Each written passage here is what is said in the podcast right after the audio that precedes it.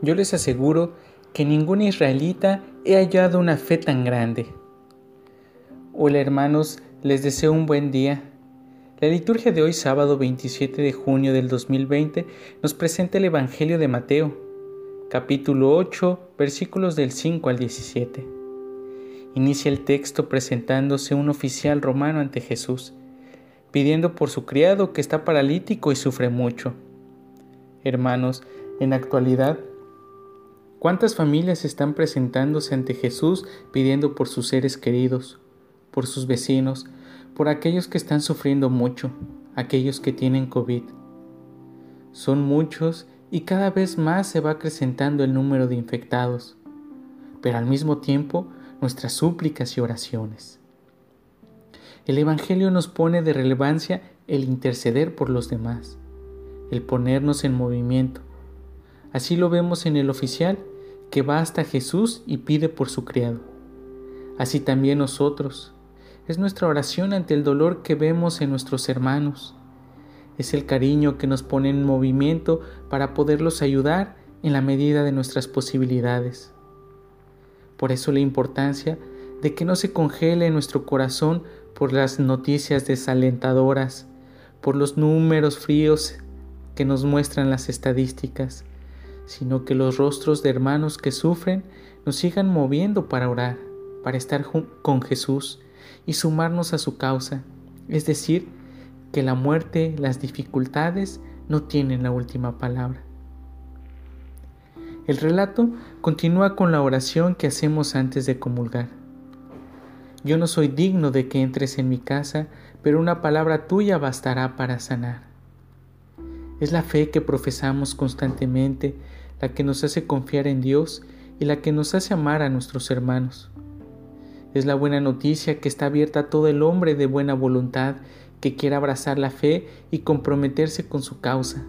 Así lo hizo el oficial, que no siendo judío, siendo pagano, se compromete con el seguimiento de Jesús. Muchos vendrán de todas partes del mundo y estarán en el reino de los cielos. Es una promesa que nos llega, que nos hace herederos de su reino, pero implica un compromiso, una congruencia de haber aceptado su causa.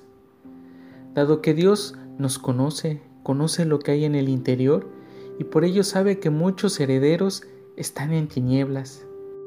Es decir, que no por ser heredero ya lo tengo todo resuelto, no. Implica un comprometerse con la causa de Jesús, una lucha por un reino de paz, de justicia, de solidaridad, una conversión personal. Continúa el texto y le dice Jesús al oficial romano, vuelve a tu casa y que se te cumpla lo que has creído. Y en aquel momento se curó el criado. Hermanos, muchas veces no es por falta de fe que no se curen nuestros hermanos enfermos, sino que Dios nos hace partícipes de la construcción del reino de manera tal que cuántos doctores, enfermeros y personas de salud están al cuidado de nuestros hermanos.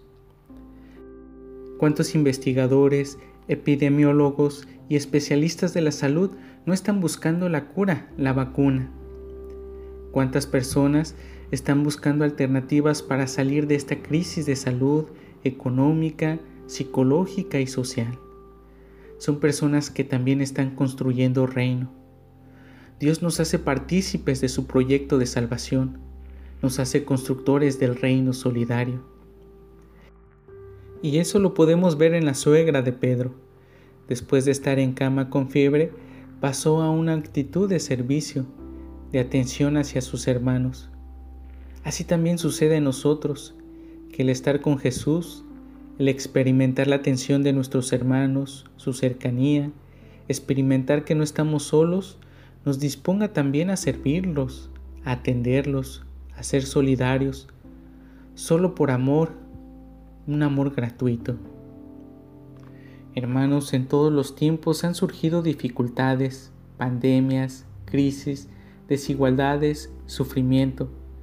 Pero la invitación de Jesús es clara y es que nos invita a tener fe, a tener en cuenta las necesidades de nuestros hermanos y ser solidarios a salir al encuentro con alternativas creativas, desinteresadas, pues no terminaba el día para Jesús cuando le trajeron más enfermos y a todos ellos salió al encuentro.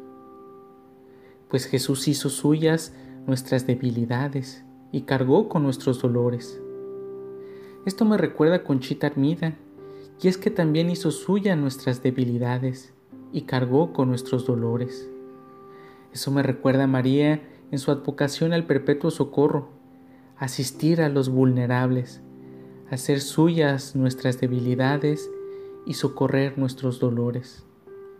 Hermanos, que estos grandes ejemplos nos sigan motivando para amar a nuestros hermanos y cargar con un poquito con sus angustias, con sus dolores. Ánimo firme, que nuestra fe se siga acrecentando. Con María todo, sin ella nada.